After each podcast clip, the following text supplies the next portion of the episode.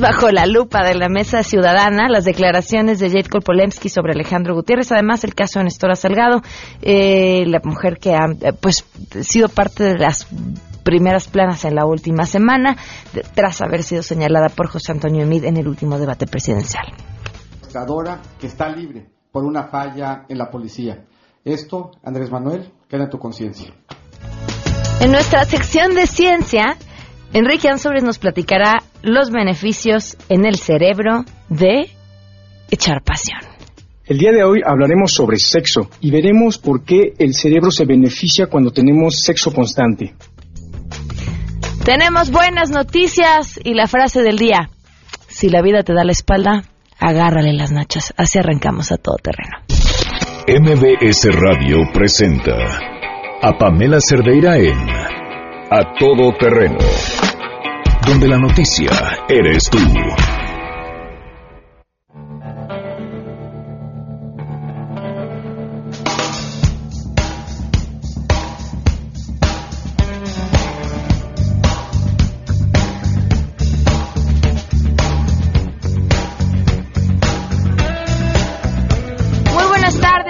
Acompañarnos en este lunes 28 de mayo del 2018. Soy Pamela Cerdeira. Los invito a que estén aquí hasta la una de la tarde. Tenemos mucho que platicar y para estar en contacto el teléfono en cabina 5166-1025, el número de WhatsApp 55 33 32 95 85. Además, en Twitter y en Facebook me encuentran como Pam Cerdeira, en donde estoy atenta a sus mensajes. Gracias, por cierto, a quienes eh, ya desde temprano están escribiendo y saludando. Aquí, aquí los leo absolutamente a todos. Vamos a arrancar con la pregunta del día entonces. La pregunta que les hacemos hoy es, ¿creen que el Tribunal Electoral ha sido imparcial? Hasta el momento esto nos contestaron. Queremos conocer tu opinión a todo terreno. ¿Crees que el Tribunal Electoral ha sido imparcial hasta el momento? En algunas de sus decisiones sí no han tomado las mejores y han afectado a pues a nuestras a nuestra decisión como personas. Este, no sé, creo que a veces sí es imparcial y otras no. Pues yo creo que la verdad el tribunal ha sido lo más imparcial posible, puesto que no se ve favoritismo, simplemente tendríamos que acatar un poquito más este todo al, pie de la letra, tal cual lo dictaminan las leyes, pero bueno, hasta ahora no creo que haya sido este parcial. Yo opino que no ha seguido las leyes como tal y por algo existen, es decir, se deben de regir bajo toda ley puesta y sí creo que ha sido bastante imparcial hay tiempos, hay espacios y yo pienso que no los ha respetado del todo. No, no ha sido imparcial. Ejemplo, los tiempos de mandato de Rodríguez Calderón no se han respetado, lo que dice la Constitución. Por eso los ciudadanos dudamos de las instituciones que están al servicio del sistema. Saludos. A todo terreno. Hasta ahí sus respuestas. Hoy se cumplen ocho meses con 27 días del feminicidio de Victoria Pamela Salas Martínez.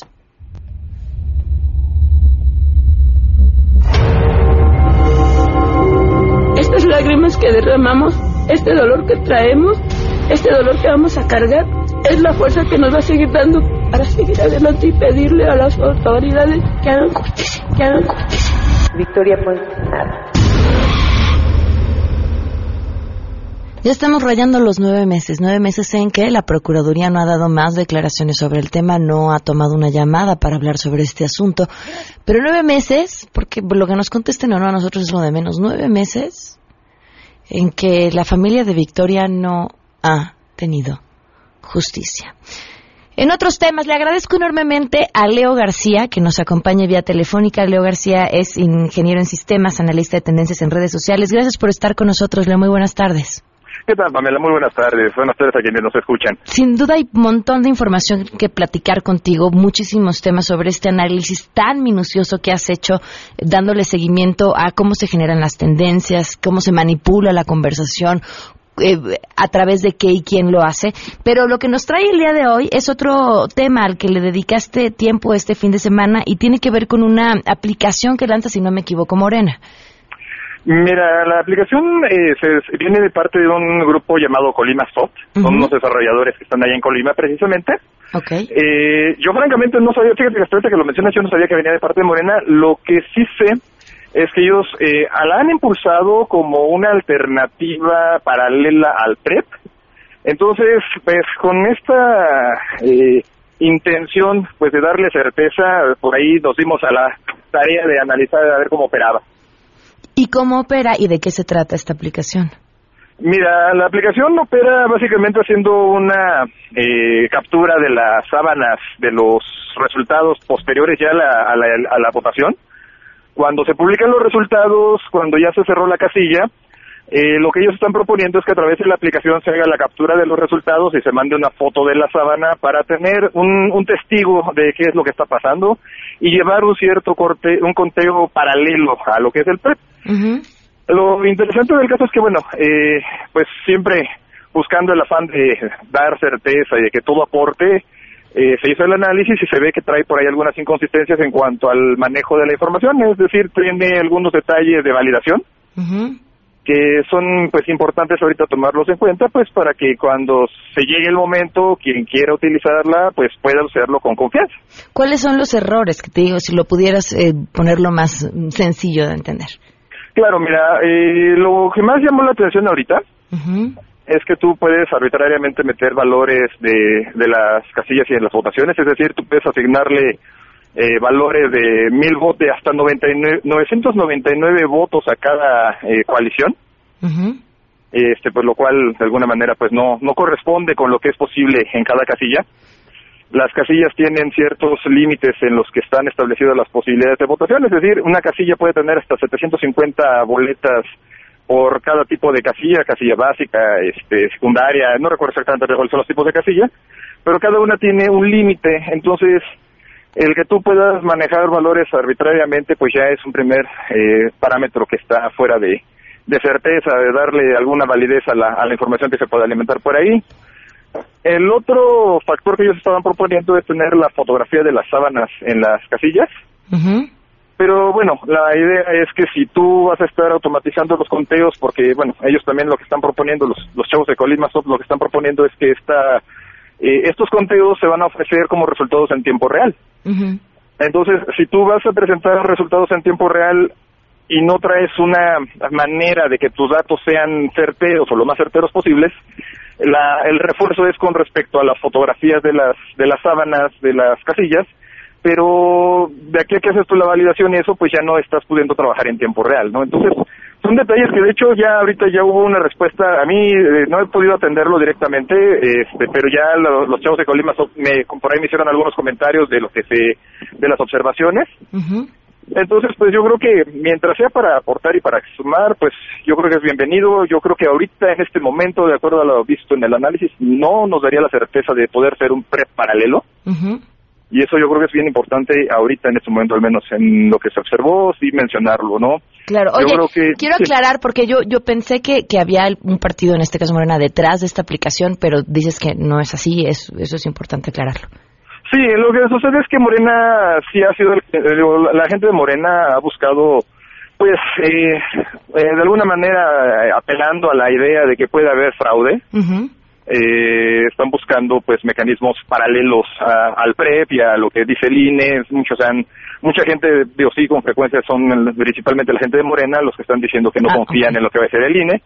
Y, cuando encuentran esta aplicación empiezan a darle ellos mucha difusión. Entonces, pues, eh, es, yo creo que finalmente como un ejercicio ciudadano... Genera sospecha, claro.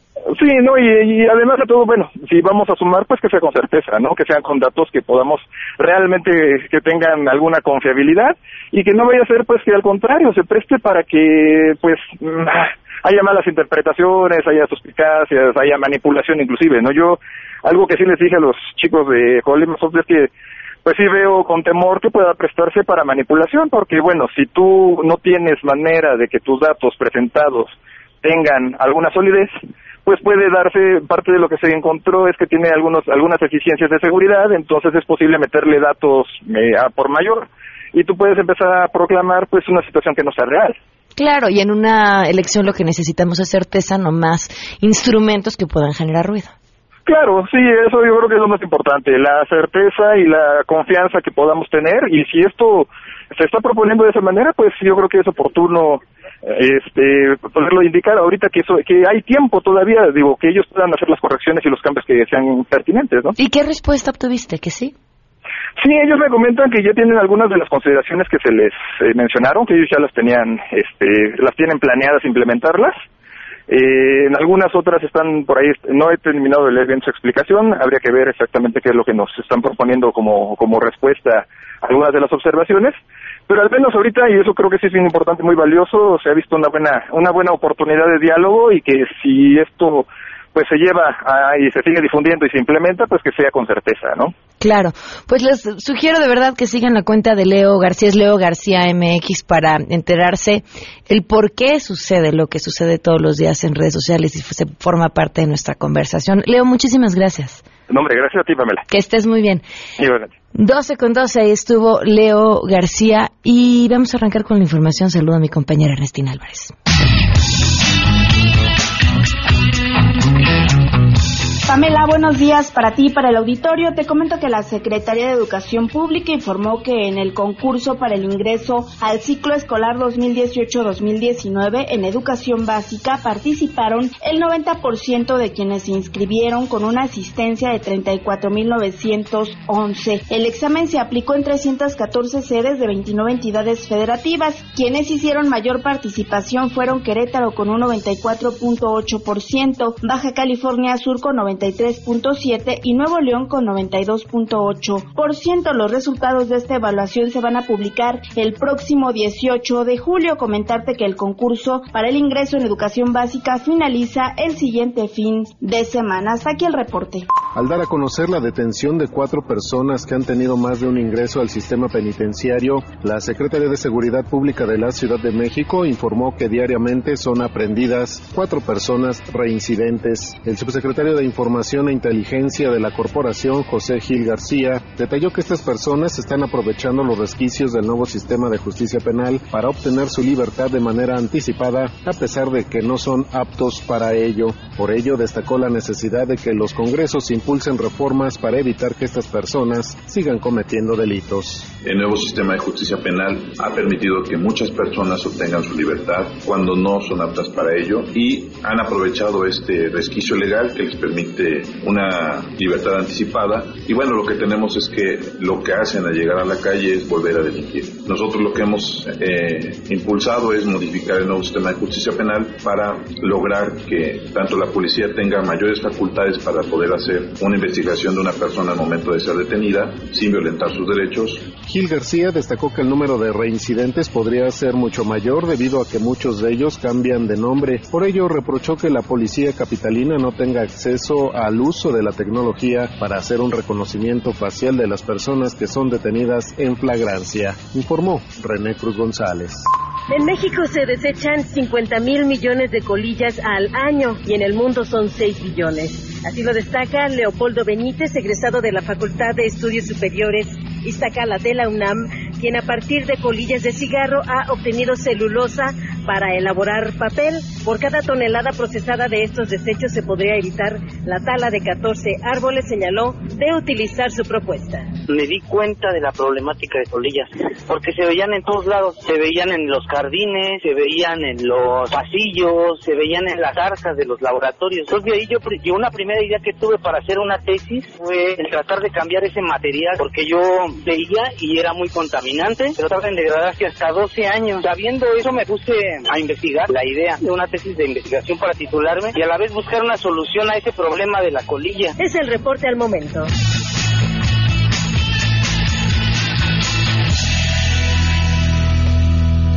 Doce con 16 y por supuesto tenemos buenas. La primera buena es que les tenemos regalitos. Tenemos boletos para que vayan a ver a Barry Manilow. Esto va a ser en el segundo concierto en el Auditorio Nacional el 5 de junio. ¿Qué tienen que hacer? Llamar al 5166-1025 y ya, pedir sus boletos y con eso, cinco boletos dobles para las primeras cinco personas que nos llamen. Y la siguiente buena, pues como siempre, Rocío Méndez, te escuchamos. Gracias, Pamela. Muy buenas tardes. Efectivamente, ha iniciado operaciones una innovadora planta de tratamiento de agua en la Universidad Nacional Autónoma de México. Se llama Atzintli y fue puesta en marcha por el Instituto de Ingeniería y con capacidad de captar dióxido de carbono. Es posible el riego seguro de productos destinados al consumo en crudo, como las hortalizas con su auxilio.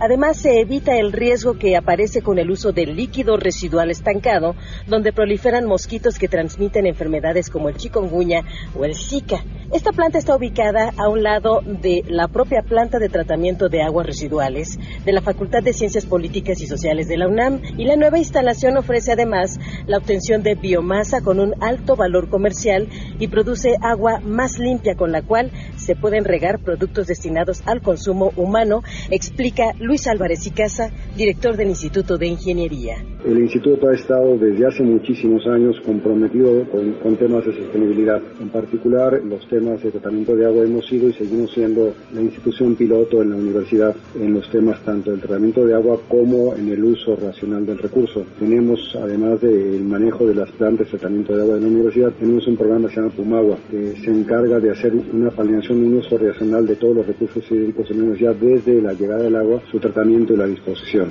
Y estamos convencidos que esa es una política apropiada que tendría que replicarse en otros lados. Es el reporte al momento. Muchísimas gracias, Rocío. 12 con 18. Vamos a una pausa y continuamos a todo terreno. Más adelante, a todo terreno. Por supuesto, la mesa ciudadana. Si te perdiste el programa A Todo Terreno con Pamela Cerdeira, lo puedes escuchar descargando nuestro podcast en www.noticiasmbs.com. Pamela Cerdeira está de regreso en A Todo Terreno. Únete a nuestra comunidad en facebook.com, diagonal Pam Cerdeira. Continuamos.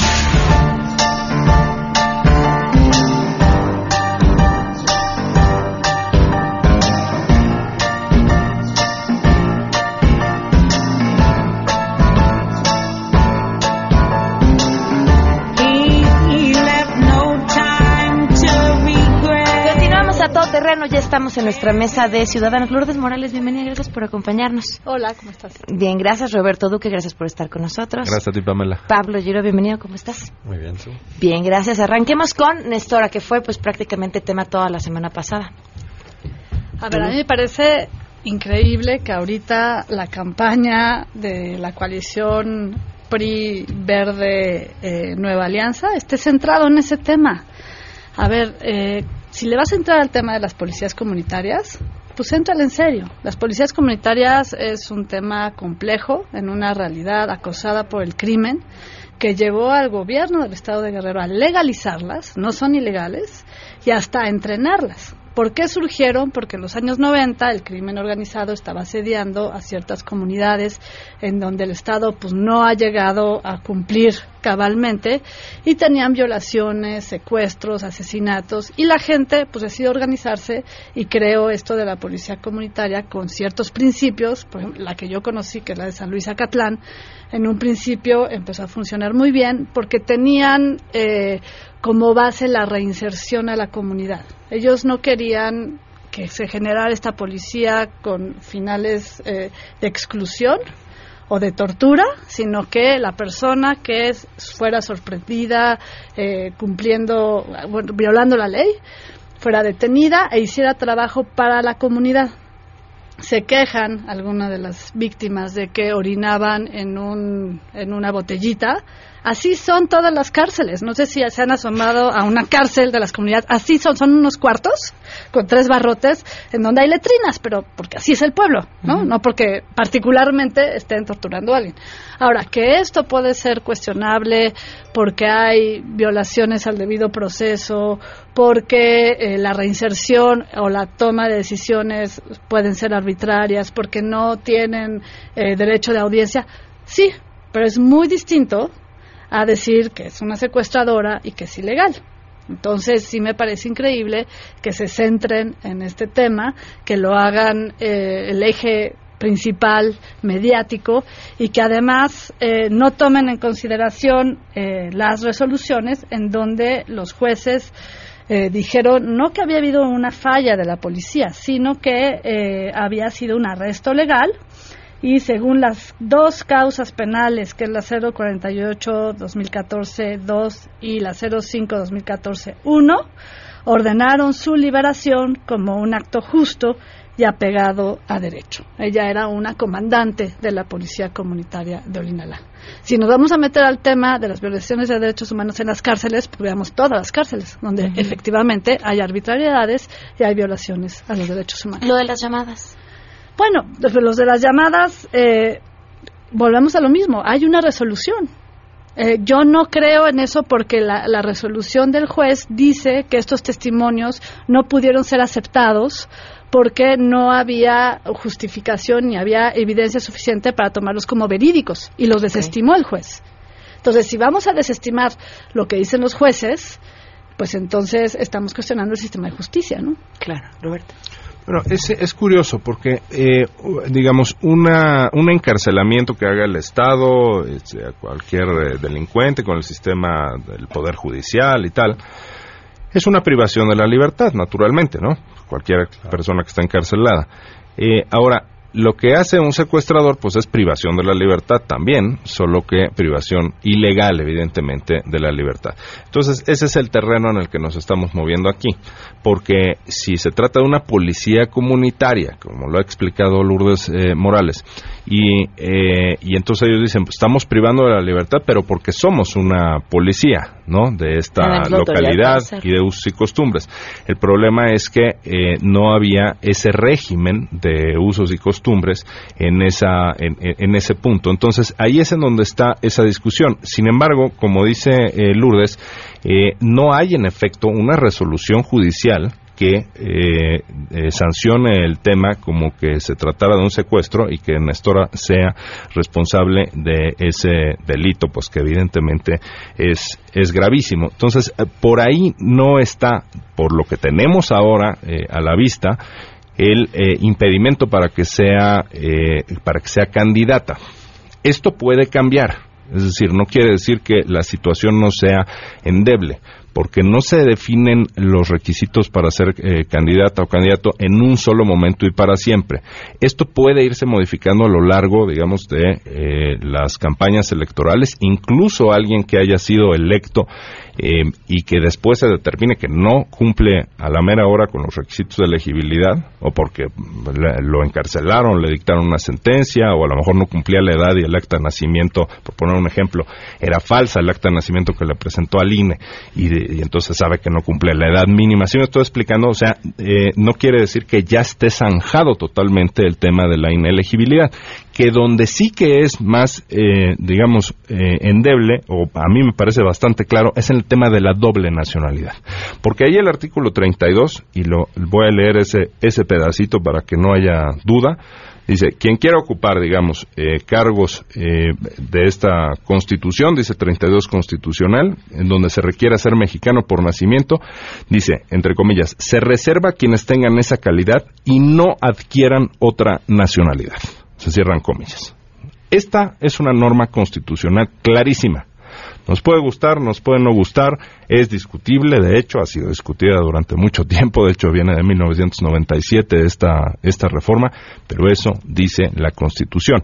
Entonces, estas eh, interpretaciones, cuando la ley es tan clara, la ley fundamental, la ley suprema, digamos, en este caso, sí eh, es un poco, y lo ha hecho el Poder Judicial en distintos momentos, es como decir, ah, pues es que la Constitución no dice lo que dice, porque está, déjame usar un término coloquial, está muy manchada la Constitución. Entonces, no, eh, no dice lo que dice. Bueno, el trabajo para revertir eso es del poder reformador de la Constitución, que llamamos constituyente, constituyente permanente, de manera coloquial, y no del poder judicial, que no es legislador. Sí, bueno, yo creo que hay muchos temas en este, ¿no? El principal, como decía Lu, es el tema de la legitimidad de la defensa de los mismos pueblos, ¿no? Es decir, todo lo que pasó con lo de las autodefensas, estas policías comunitarias, ¿qué sucede cuando el Estado se convierte en criminal? ¿no? Cuando tú tienes un presidencia eh, municipal y los policías son ya parte de la criminalidad y un pueblo decide autodefenderse, que es completamente fuera de la ley, pero es legítimo. Uh -huh eh, se vuelve muy complicado todo el tema, porque puede ser, como dices tú, en un caso en el que tú estás platicando, muy, muy legítimo que sea el pueblo, o puede ser otro grupo que se mete ahí y hace cosas indebidas a la vez, ¿no? Entonces es muy complicado, pero todo esto nos lleva a las fallas del Estado, ¿no? O sea, el- lo que tenemos es un problema de Estado que no aplica el derecho como debe de ser y que no aplica, como en el caso que dices, la Constitución como debe de ser y todas las leyes como deben de ser. Si no nos gustan las leyes, pues hay que cambiarlas. Pero sí tenemos un caso como este de Nestora, ¿no? En donde uno puede interpretar una cosa y otro puede interpretar otra legítimamente. Es decir, pues sí, sí se estaban defendiendo porque el crimen era tremendo y otro puede decir, bueno, pero ya se pasó de la raya, ya está cometiendo cosas que ya no son las de una policía. Yo, la verdad, creo que lo que debemos de hacer aquí es, bueno, primero esto es obviamente un- una cosa del que hizo el PRI para que todos estemos hablando de ellos y lo han logrado, porque han logrado subir el tema, ¿no? Todo el mundo habla de este asunto, no sé si bueno no o es malo. malo porque cuando tu estrategia de campaña es hablar de tu rival, más en el caso de López Obrador, que es un fenómeno distinto, nada más lo creces y así les han salido todos. Bueno, le, le digo, no estoy diciendo que sea la estrategia correcta, nomás estoy diciendo que aquí estamos hablando del tema, que lo subieron, por eso es la razón que lo hicieron, pero yo sí creo que el tema importante y el tema que debemos de perseguir y, y no dejar que se nos vaya de las manos es el tema del Estado de Derecho. Es el tema final que de todo esto, ¿no? Tú no puedes tener una comunidad que diga que no quiere estar dentro del Estado porque el Estado es criminal, pues eso ya estamos hablando de cosas mayores, ¿no? Sí creo que las acciones que debemos de estar pidiendo nosotros es la intervención del Estado en esos estados, en esos este, municipios y estados en donde no se está acatando el régimen como debe de acatarse.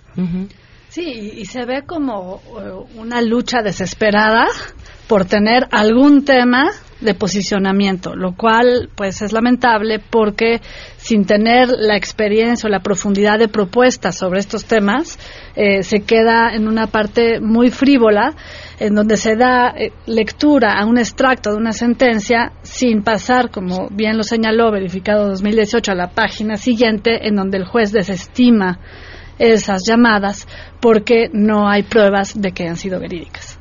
Entonces, como dice Roberto, o sea, si hay un argumento legal, sería este, habría que ver cómo se registró y si renunció o no, porque en el momento de este juicio sí se apeló a la doble eh, nacionalidad. No sé si para el registro renunció a una y entonces estaría cumpliendo con la ley. Habría que ver también el proceso de verificación de eh, los criterios legales para el registro de una candidatura.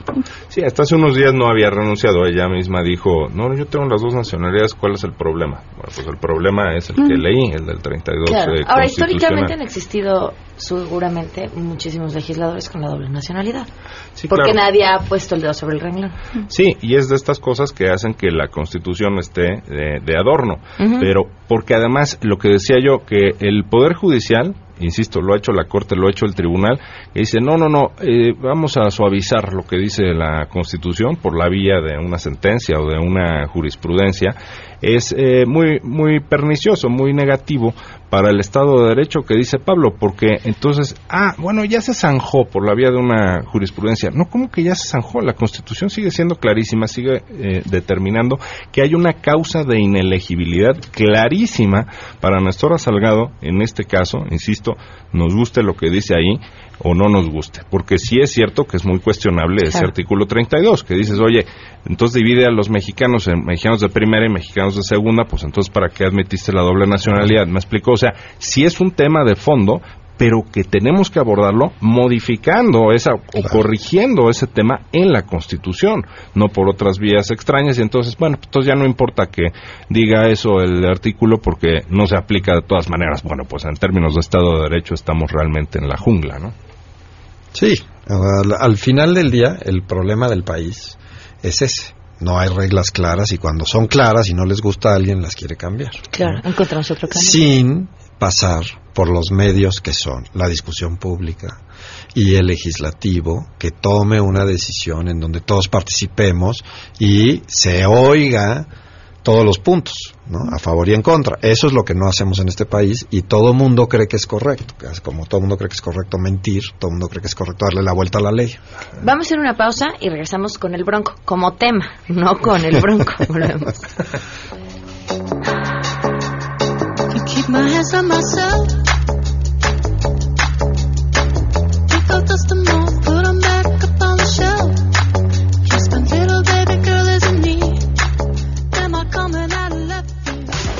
Queremos conocer tus historias. Comunícate al 5166-1025.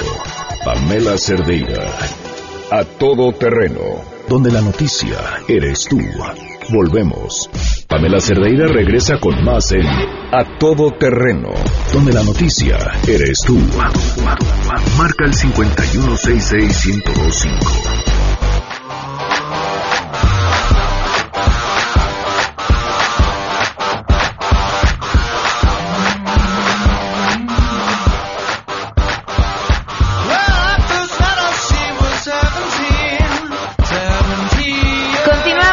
De ciudadanos. Ahora el tema es el bronco. ¿Quién empieza, Lulu? Te Bueno, veo con ganas de. No, yo nada más quería recordar cómo fue que este señor llegó a la boleta electoral por un fallo del Tribunal Electoral, luego de que el INE detectara, pues, en primera, que no cumplía con el porcentaje de firmas, y luego eh, de los apoyos que entregó, eh, 266 mil firmas estuvieron duplicadas, había muertitos, 7.044 muertitos, y otros tantos eran eh, fotocopias de credenciales de elector, o sea, no había apoyos reales. Y bueno, eh, aunque el INE detectó estas irregularidades, el tribunal decidió darle el registro, aunque no cumpliera con las 866 mil firmas, porque según esto se había violado el derecho de audiencia, aunque el INE tuvo muchas reuniones con su gente y con su equipo. Entonces fue como un regalo que se le dio a este señor a costa de, de la democracia por el nivel de debate que tenemos ahora y con el nivel de propuestas que hemos escuchado. Un nuevo capítulo del Bronco se abre ahora con eh, la detección del financiamiento de campaña, en donde no ha reportado, yo pensé que eran 11.6 millones, pero tú dices que son 13 millones de pesos Sí, que no ha reportado, según la fiscalización del INE. Y bueno, eh, ahí le dejo la palabra a Roberto, que sabe exactamente cuáles son las Las sanciones, cifras y las sanciones. las- que debería tener por eh, no cumplir la ley.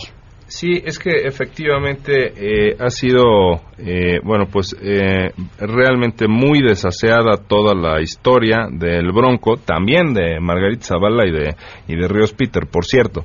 Pero el caso del Bronco es especial porque además tuvo 158 mil simulaciones, esto de presentar una eh, plantilla de la credencial e irle rellenando datos, pues evidentemente de un eh, eh, de, un mercado negro de padrones electorales que hay en México. Lo de las fotocopias es una trampa vil también, porque ahí venía que tenía que presentarse original y, y, eh, digamos es una irregularidad evidente. Eh, tarjeta soriana, pero rellenadas con datos del padrón. Entonces, ¿de dónde sacaron los datos? pa- Bueno, unas trampas verdaderamente increíbles y, eh, y efectivamente, como dice Lourdes, pues le dieron al final el registro de esa sentencia del tribunal que fue absolutamente eh, despedazada por la opinión pública casi de manera eh, unánime, salvo el PRI. Eh, y, y resulta que estaba todavía por conocerse la parte de la eh, fiscalización. O sea, ya se sabían todas las trampas en términos de las firmas que recabó de apoyos ciudadanos, pero ahora tenemos, aquí está el dato, Lourdes, eh, 12, o que dieron a conocer varios medios de comunicación, eh, financiamiento irregular del Bronco por 12.87 millones de pesos durante la etapa de obtención de firmas. Y lo que ha determinado el órgano del INE, que es la Comisión de Fiscalización, es imponerle una multa de 739 mil pesos cuando otra de las posibles sanciones que están establecidas puntualmente en la legislación electoral, en la LEGIPE, es eh, el, el retiro del registro, ¿no? Eh, como, como candidato. Porque fíjate, estos 13 millones son 17 veces más que los 700 mil pesos que le van a poner de multa. No, bueno, pues qué buen negocio, ¿no? Este, hago eh, irregularidades financieras, porque además dice el INE que empleó a 439 funcionarios del gobierno estatal de Nuevo León, siendo el gobernador, en días y horas laborables para recabar firmas de apoyo, empresas mercantiles, cosa que está prohibidísima también, de manera muy clara y explícita en la legislación electoral. Ah, pues empresas mercantiles también eh, son quienes reclutaron, digamos, y les pagaron a otra serie de auxiliares del Bronco. En fin, una cantidad de, eh, anomal- de nuevas anomalías que se suman a las eh, anteriores este garantismo, ¿no? Esto de que derecho político mata todo, que han aplicado distintas autoridades, tanto administrativas, o sea, como el INE, ¿no? Organizadoras de elecciones, como tribunales electorales, creo que es, eh, es equivocado, ¿no? Esto del garantismo, del falso garantismo, como ha dicho Pedro Salazar, el garantismo espurio, no, no, no. Los derechos tienen límites y aquí tiene que operar la máxima sanción eh, posible, que es el retiro de la candidatura. Dudo que así ocurra, pero eh, no pierdo la, esperanza. Es lo que conforme a derecho procede, no tengo la menor eh, duda y ojalá que esta vez estén a la altura las autoridades y eh, apliquen la sanción que corresponde. Sí, yo no puedo estar más de acuerdo con Roberto, pero se me hace que, que como dices, este falso garantismo y esta temblar de la mano de que no piensen que somos autoritarios las autoridades mismas, los hace frenarse en tomar estas decisiones y eso es lo que está causando que hagan lo que quieran, ¿no? porque en realidad nosotros vemos que todos, todos, todos, en todos los partidos absolutamente gastan de más, todas las elecciones, no hay una sola en donde no. Y no hacemos nada, otra vez. Yo creo que podemos empezar por decir que el que registre un muerto, uno solo, automáticamente no puede participar nunca más en la vida pública, ¿no? porque no hay una excusa.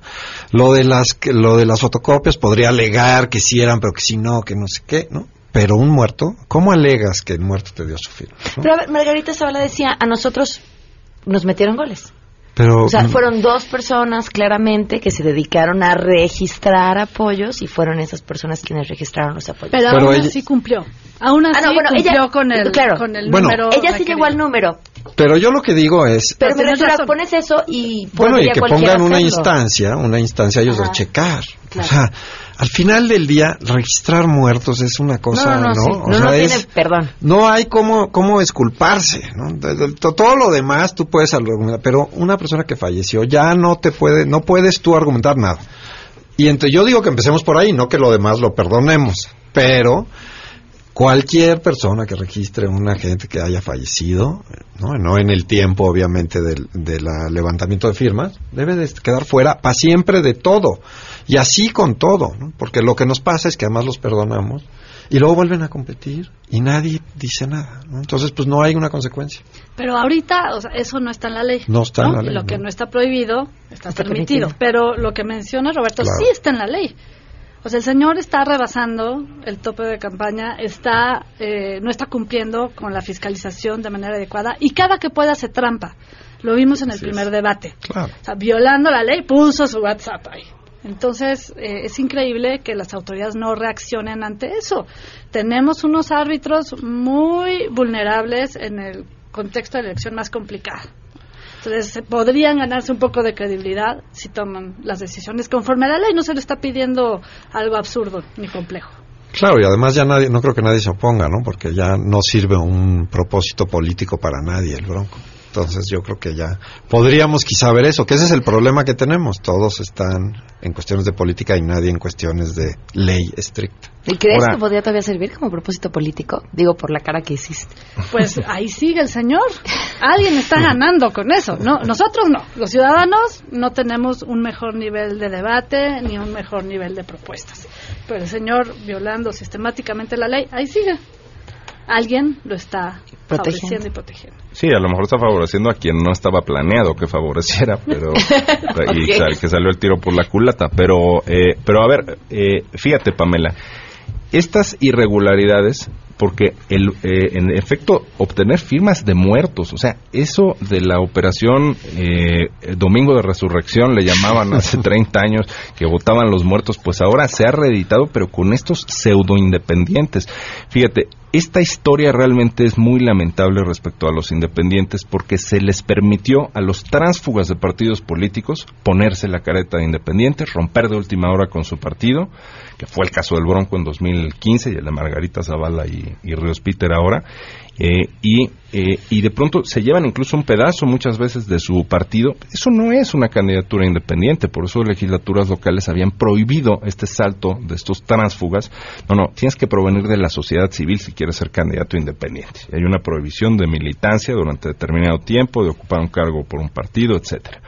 Pero eso desapareció, el tribunal lo tumbó precisamente con este garantismo del que hablaba eh, Pablo, y entonces ahora ya cualquiera se puede postular y encontramos que los que provienen de la partidocracia son los más dados, ahí está la evidencia que tenemos hoy más clara que nunca, son los más dados a hacer trampas con sus firmas, trampas de las peores, son los más dados a comerciar con sus firmas, negociar, ver a- al mejor postor, declinar, ¿no? Como lo acaba de hacer Margarita Zavala. O sea, han resultado verdaderamente un asco este tipo de candidaturas independientes que provienen de los partidos. Y fíjate, ese dato que dices de los muertos, Pablo, está también el de las simulaciones. O sea, una simulación, el- la palabra lo dice, es una cosa intencional, dolosa, de burlar, de falsear datos del, del- del padrón electoral, porque es, es lo de las plantillas. ¿Tú sabes, Pedro Kumamoto, cuánto tuvo, cuántas eh, irregularidades tuvo en el rubro de eh, eh, eh, falsificaciones o de simulaciones o de muertos? Cero. Ninguna. Cero. Marichuy, Patricio. ¿cuántas En cero, porque además son delitos electorales, las- este Claro. tipo de simulación.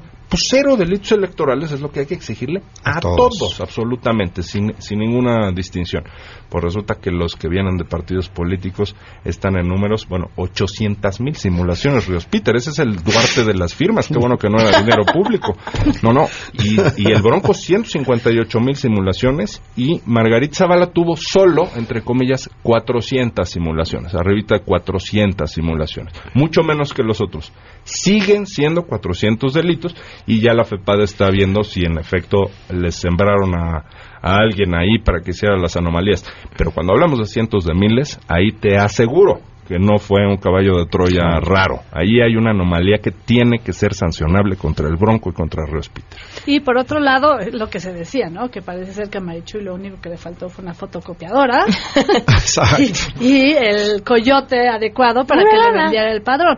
No, la verdad es que tampoco me queda muy claro cuáles son las acciones del INE en protección de datos personales. ¿Cómo es Sí, posible claro. que haya este tráfico con nuestros datos? Pues lo vimos hace pocos años, ¿no? Uno podría encontrar toda la información de las credenciales de elector en línea porque un partido las filtró. Eh, bueno, eso Bueno, sancionado, pero no importa, una pero- ley lo vendió.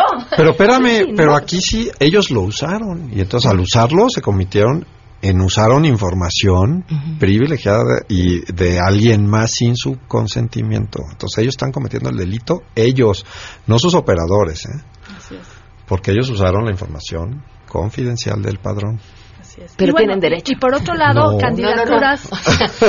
Pero tienen derecho a Ah. estar postulándose, o Ah, al ya, menos que el tribunal decide. Y Ah. candidaturas locales, independientes, como Enrique Cárdenas, que hizo todo un movimiento, pues resulta que en los estados les ponen todavía más requisitos y más frenos para que no puedan tener el registro. Entonces, ¿quiénes son los que finalmente quedan? Los que hacen trampa, los que tienen conexiones partidistas, los que, los que cumplen una función con alianzas de otro tipo y los que no tienen la representatividad social que debieran generar este tipo de propuestas. ¿no? Les agradezco mucho a los tres que nos hayan acompañado el día de hoy. Híjole, la que nos espera. Muchas gracias. Gracias, Pamela. A ti. Vamos a una pausa y volvemos. Si tienes un caso para compartir, escribe a todoterreno.mbs.com. Pamela Cerdeira es a todoterreno. En un momento continuamos. Estamos de regreso. Síguenos en Twitter, arroba Pam Cerdeira, todoterreno, donde la noticia eres tú. Continuamos. Enrique Azur es el sexo y el cerebro. Bienvenido. ¿Cómo Bastante interesante, ¿verdad? Cuéntanos. Sobre todo que son estos temas tabú que tenemos en la sociedad mexicana, ¿verdad? Pues fíjate que científicos de la Universidad de Princeton hicieron un estudio bastante interesante en ratones y descubrieron los efectos eh, benéficos del sexo crónico. O sea, que es constante. Ok. Entonces han descubierto que justamente el, el sexo crónico, o sea, constante, ayuda a reducir el estrés. El estrés eh, benéficamente. ¿En serio tuvieron que hacer un experimento para darse cuenta Bueno, de eso por conocimiento empírico ya más o menos lo sabíamos, pero necesitamos un fundamento científico, ¿verdad? Entonces hablan justamente que el, el- efecto del, del estrés en, en el cerebro humano pues, es bastante, bastante este, peligroso, porque a la larga se, se eh, se liberan unas hormonas llamadas cort- corticosterona que, pro- que provoca la atrofia de las dendritas este, neuronales y eso a la, a la larga te lleva a que se reduzca las, este, las neuronas, el aprendizaje y entre otras cosas. Entonces, justamente hablan de que si tú tienes eh, sexo constantemente, va eh, obviamente va a reducir este tipo de, de- de- de efectos y al contrario, ahora lo que va a producir es un- una afectación en las, en las neuronas y va a generar que haya conexiones con las neuronas, incluso al mismo regeneramiento, sobre todo para los adultos. Ok. Entonces es un, un trabajo bastante interesante y habla que incluso cuando estamos en niveles de tensión y de estrés muy, muy grandes, tener relaciones sexuales ayuda a reducirlo bastante. Quita el dolor de cabeza, dicen. ¿Quita el dolor de cabeza? Eso no lo sé. Eso no lo sé. También es conocimiento empírico. Aunque lo sabemos por conocimiento empírico, es bueno que desde el punto de vista de la ciencia lo, nos lo estén fundamentando y empiecen a entender justamente cómo funciona esto y sobre todo porque cuando tenemos envejecimiento en las células del cerebro, cuando uno ya va creciendo, pues ya como que se le olvidan las cosas, pues justamente es un buen tratamiento natural pues para evitar el- la degeneración este, a nivel celular en, en- en el cerebro, imagínate. Entonces, si ya están grandes y necesitan, eh, pues como se dice, regenerar su cerebro, tener más conexiones y todo eso, pues ya saben qué hacer. Ahí está la receta del doctor Ansures desde el lunes. Exactamente, solo hay que hacerlo con responsabilidad. Tu Twitter. Mi Twitter es arroba Enrique Ansures, lo repito, arroba Enrique Ansures, y mi fanpage en, en Facebook es Enrique Ansures, divulgador de la ciencia. Ya les voy a poner esta nota si les interesa para que se metan un poco más. Ya está, el- yo pongo los artículos científicos porque luego dicen, ¿de dónde los sacaste? Bueno, Ahí mi está. fuente son los papers de investigación. Gracias, Enrique. Es un placer. Métanse a la página de www.ism.mx, la página del Instituto Electoral de la Ciudad de México, para que encuentren información sobre aquellos por quienes vamos a votar y elegir este primero de julio. Se quedan en mesa para todos. MBS Radio presentó a Pamela Cerdeira en A Todo Terreno. Esperamos en la siguiente emisión, A Todo Terreno, donde la noticia eres tú. MBS Radio, en entretenimiento, estamos contigo.